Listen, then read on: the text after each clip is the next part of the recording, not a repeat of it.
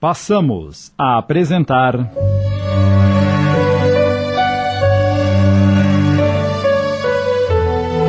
O Jardim dos Girassóis.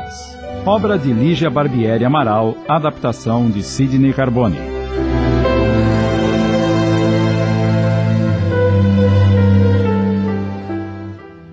Alberto pegou a cesta, olhou para as frutas, escolheu uma verde, tirou um pedaço. Antes de mordê-lo, porém, ele encarou a senhora e não se conteve.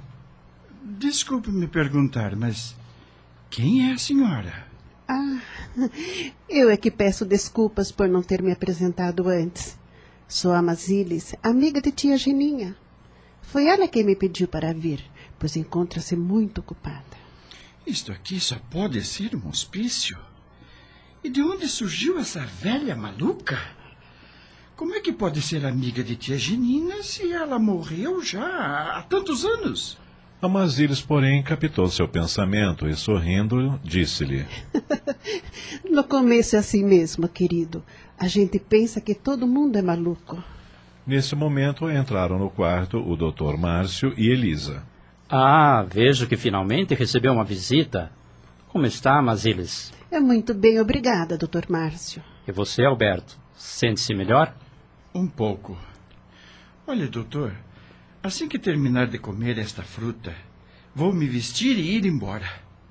Preciso de um tratamento adequado. Mas aqui você tem tudo o que precisa, meu filho. Que nada, dona. Cheguei à conclusão de que sofri outro infarto e eles não tomaram nenhuma providência. Eu, se fosse a senhora, também dava um jeito de sair daqui o quanto antes. Você está redondamente enganado, Alberto. Nós tratamos de você. Ah, então é verdade. Tive mesmo outro infarto. E o senhor diz isso assim? Como pode brincar dessa maneira com uma vida humana? Eu podia ter morrido. A morte não existe. A vida continua no plano espiritual. Sei. Acontece que eu não quero morrer, doutor. Tenho dois filhos que ainda precisam muito de mim. Repito que a morte não existe e que a vida continua aqui no plano espiritual. Peraí. O senhor está querendo dizer que. Alberto olhou espantado para o médico, depois para a enfermeira, depois para a Amazilis. Os três fizeram um sinal afirmativo com a cabeça. Mas então. Não! Não é possível! Não é possível! É possível, sim, meu filho. Não é só possível, como também já aconteceu a todos nós que estamos aqui. Boquiaberto, Alberto não sabia o que dizer. Bem, preciso ir agora, querido. Se precisar de alguma coisa, é só mandar me chamar. Nós também estamos de saída. Alberto precisa ficar sozinho com seus pensamentos. Em silêncio, os três abandonaram o quarto, deixando Alberto entregue ao espanto. Ele jamais havia se sentido tão só em toda a sua vida. Neste momento, pensou fortemente em Lenita e nos filhos, e então pôs-se a chorar desolado. Não era um choro de revolta, mas um choro de saudades, de muitas saudades.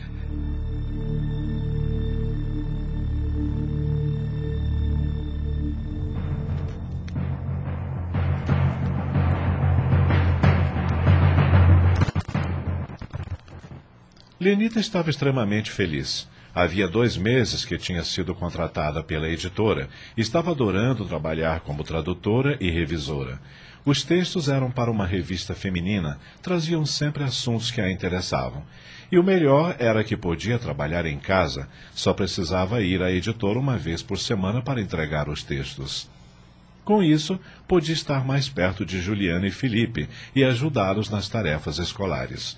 Como havia recebido seu primeiro pagamento naquele dia, teve uma ideia. Ah, vou preparar um estrogonofe de camarão com molho de conhaque para o jantar. As crianças vão adorar. Quem será? Pronto.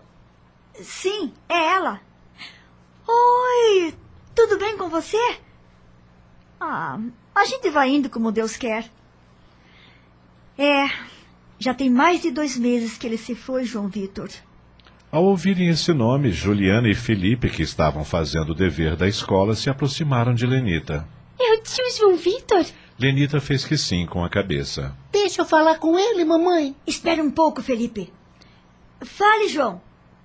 Ao parque no domingo? Ah, não sei. Preciso primeiro falar com as crianças. Deixa eu falar com ele, mamãe. Calma, Felipe. Ah, desculpe, João. Mas tem uma pessoa aqui que está desesperada para falar com você. Espere um instante. Ela passa o aparelho para o filho. Oi, tio. Eu tô com muitas saudades de você. Por que não vem aqui ver a gente? Está bem. Outro. Felipe desligou o telefone com um sorriso matreiro e anunciou. Ele tá vindo para cá. Naquele instante, sem que nenhum dos três percebesse, o espírito de tia Geninha apareceu perto da janela. Ela sorriu satisfeita e comentou para si mesma. Eles não imaginam o trabalho que tive para convencer João Vitor a ligar para cá. Uma hora depois, quando João Vitor entrou na sala, os três não cabiam em si de contentamento. Era como se, abraçando, eles pudessem abraçar também um pedaço de Alberto. Que bom que veio nos visitar, João Vitor. A gente não esquece de você. Nem um só minuto, tio. Eu também não esqueço de vocês. Mais felizes ficaram ainda ao saber que João Vitor havia assumido o cargo com que Alberto tanto sonhara na empresa e que dali por diante estaria sempre por perto. Numa atitude de respeito à memória do amigo, João Vitor jamais contou a eles que Alberto não fora sequer cogitado para o cargo e que não iria ser promovido no dia de sua morte como todos imaginavam. Juliana e Felipe idolatravam aquele tio que vinha de São Paulo todos os anos, especialmente para participar das festas de família. E era tão grande a afinidade que tinham com ele que todas as vezes em que o encontravam, mesmo depois de seis ou sete meses de afastamento, era como se o tivessem visto no dia anterior, jamais faltando assuntos para conversar.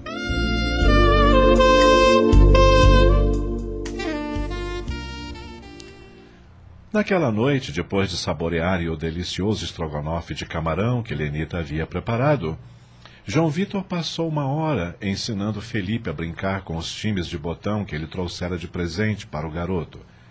Depois foi a vez de Juliana, que, não contente em tirar suas dúvidas de história e geografia com o tio, ainda trancafiou em seu quarto para tratar de um assunto particular. Na verdade, ela queria saber sua opinião sobre um problema muito grave que andava tumultuando sua cabeça. Que problema é esse? Fale, querida. Ai, minha mãe anda me enchendo o saco, dizendo que eu tenho que morar na casa dela, que a Lenita é apenas minha madrasta, essas coisas. Mas a Selene sempre disse em alto e bom som que não tinha paciência para criar filho. Eu sei, mas é que agora tem outro interesse em jogo. Como assim? Que interesse? Bem, eu nem comentei com a Lenita porque não quero que ela fique chateada. Foi uma barra conseguir que ela saísse da depressão. E se lhe dissesse alguma coisa, tenho certeza que ela se deprimiria outra vez. Você é uma menina de ouro, Juliana. É, mas continue falando da Selene. O problema é que ela está querendo pedir a minha guarda de qualquer jeito. E por que ela resolveu isso só agora? Por que não tomou essa decisão quando você ainda era um bebê? Aí é que tá. A Lenita recebe uma pensão do meu pai e a minha mãe tá de olho nessa pensão. Se ela conseguir minha guarda, ganho direito à metade da pensão. Mas isso é um absurdo.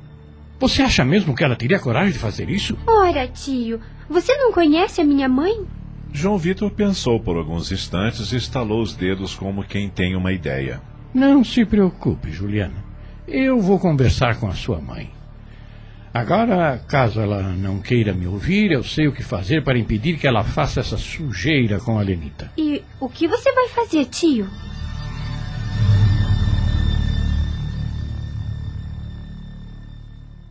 Estamos apresentando.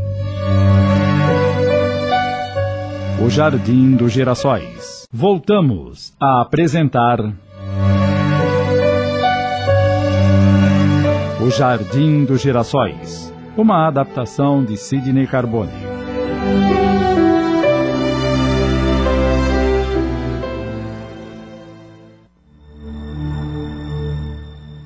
Simplesmente vou contar ao juiz tudo o que sei sobre ela. Você acha que ainda assim o juiz ia dar guarda para ela? Grande tio João Vitor! Você merece um beijo. Hum, eu te adoro. Eu também te adoro, menina.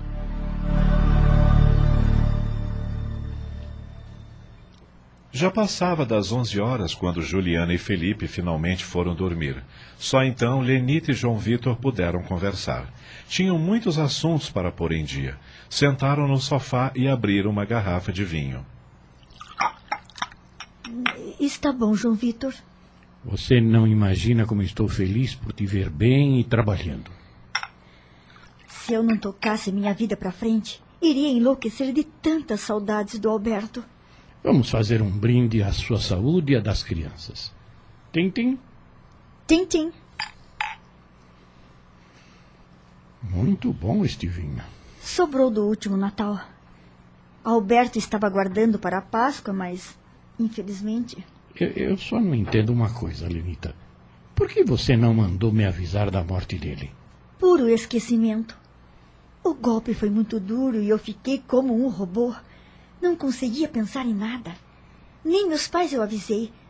Tudo parecia um pesadelo. Então seus pais não sabem que você ficou viúva? Depois de uma semana, Juliana ligou para eles na Inglaterra. Eles queriam vir para cá, mas eu pedi que não. Afinal, tudo já estava terminado. E depois, você já imaginou o seu Conrado e a dona Celina aqui dentro de casa? Andando de um lado para o outro, reclamando de tudo. Ah, eu não ia aguentar. É, desculpe minha franqueza, mas seus pais são bem chatinhos. Às vezes são insuportáveis. Mas me fale de você. Como está se saindo no novo emprego? Estou gostando da empresa, que é muito mais ética do que a outra em que eu trabalhava lá em São Paulo. A única coisa que me incomoda é aquele presidente. Que pessoa desagradável. Eu sempre achei isso, mas o Alberto não concordava comigo. Para ele era Deus no céu e o doutor Fernão Fernandes Ferraz na terra. Não entendo como ele conseguia admirar tanto aquele homem. Toda vez que eu preciso falar com ele, me dá um ódio tão grande que eu sinto que mudo radicalmente. Parece que viro outra pessoa, fico rancoroso, amargo, sei lá. Por mais que me esforce, não consigo me simpatizar com ele. Sobretudo quando o vejo falando do Alberto com um certo desdém, uma certa ironia. Eu nunca fui com a cara dele. Mas o Alberto dizia que tudo isso era fachada e que, no fundo, o doutor Fernandes era uma pessoa triste e insegura, que tinha até um pouco de bondade no coração. Interessante. A dona Catarina também diz isso. Mas por via das dúvidas eu prefiro me manter à distância falar com ele apenas o extremamente necessário. Parece que ele gosta do meu trabalho. Por falar em trabalho, eu ando com uma dor nas costas que não me aguento. Tenho passado o dia inteiro no computador. Aonde dói? Aqui, ó. Na raiz do pescoço. Vamos ver isso. João Vitor carinhosamente pôs-se a massagear-lhe as costas. Lenita estremece a seu toque. Um certo clima pairou entre os dois que se afastaram rapidamente. Obrigada. Já melhorou? Acho que está na hora de eu ir embora. Eles trocaram beijos de despedida, um pouco sem graça, e João Vitor deixou a casa. Denita foi para o seu quarto, mas experimentou uma certa dificuldade para dormir. Não conseguia parar de pensar na forte semelhança física entre Alberto e João Vitor na sensação estranha que percorrera seu corpo no momento em que sentir os dedos dele tocarem o seu pescoço. Por que não pare de pensar nisso? Ele só quis ser gentil, amenizando a minha dor, e, no entanto. Ah, não, não. Não vou ficar imaginando bobagens. Preciso dormir. Amanhã tenho muita coisa para fazer. Mas ela só conseguiu pregar o olho por volta das quatro horas da manhã.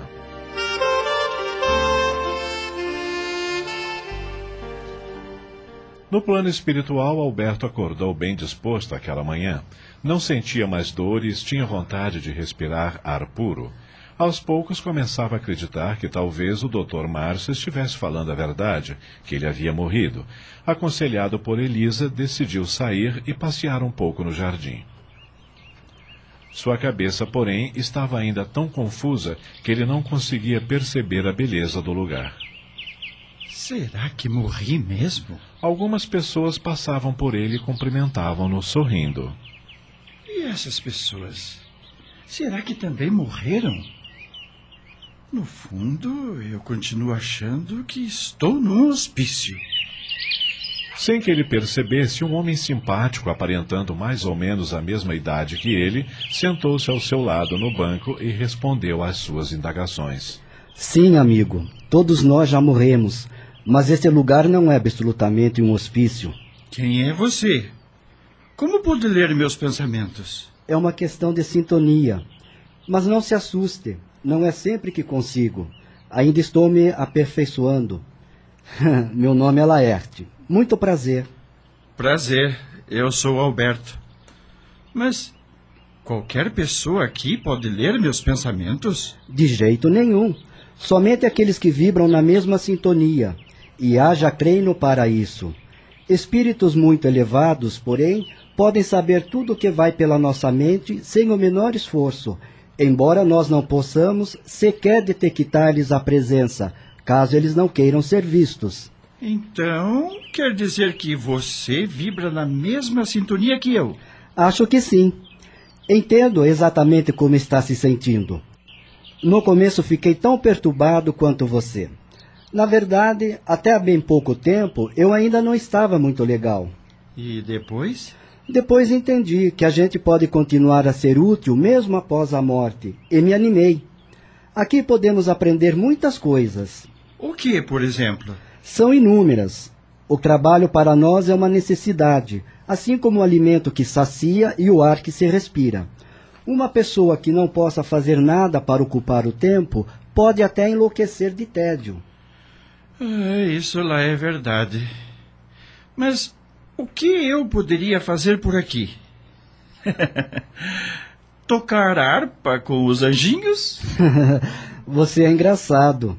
Os serviços são os mais variados possíveis, pois, assim como na Terra, também são muitas as tarefas a desempenhar, seja no campo da produção de bens, da pesquisa, das artes, do ensino, da cura. Eu, por exemplo, quero estudar enfermagem.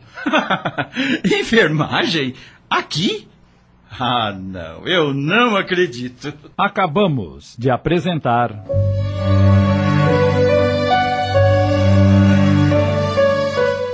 O Jardim dos Girassóis. Obra de Lígia Barbieri Amaral em 20 capítulos. Adaptação de Sidney Carbone.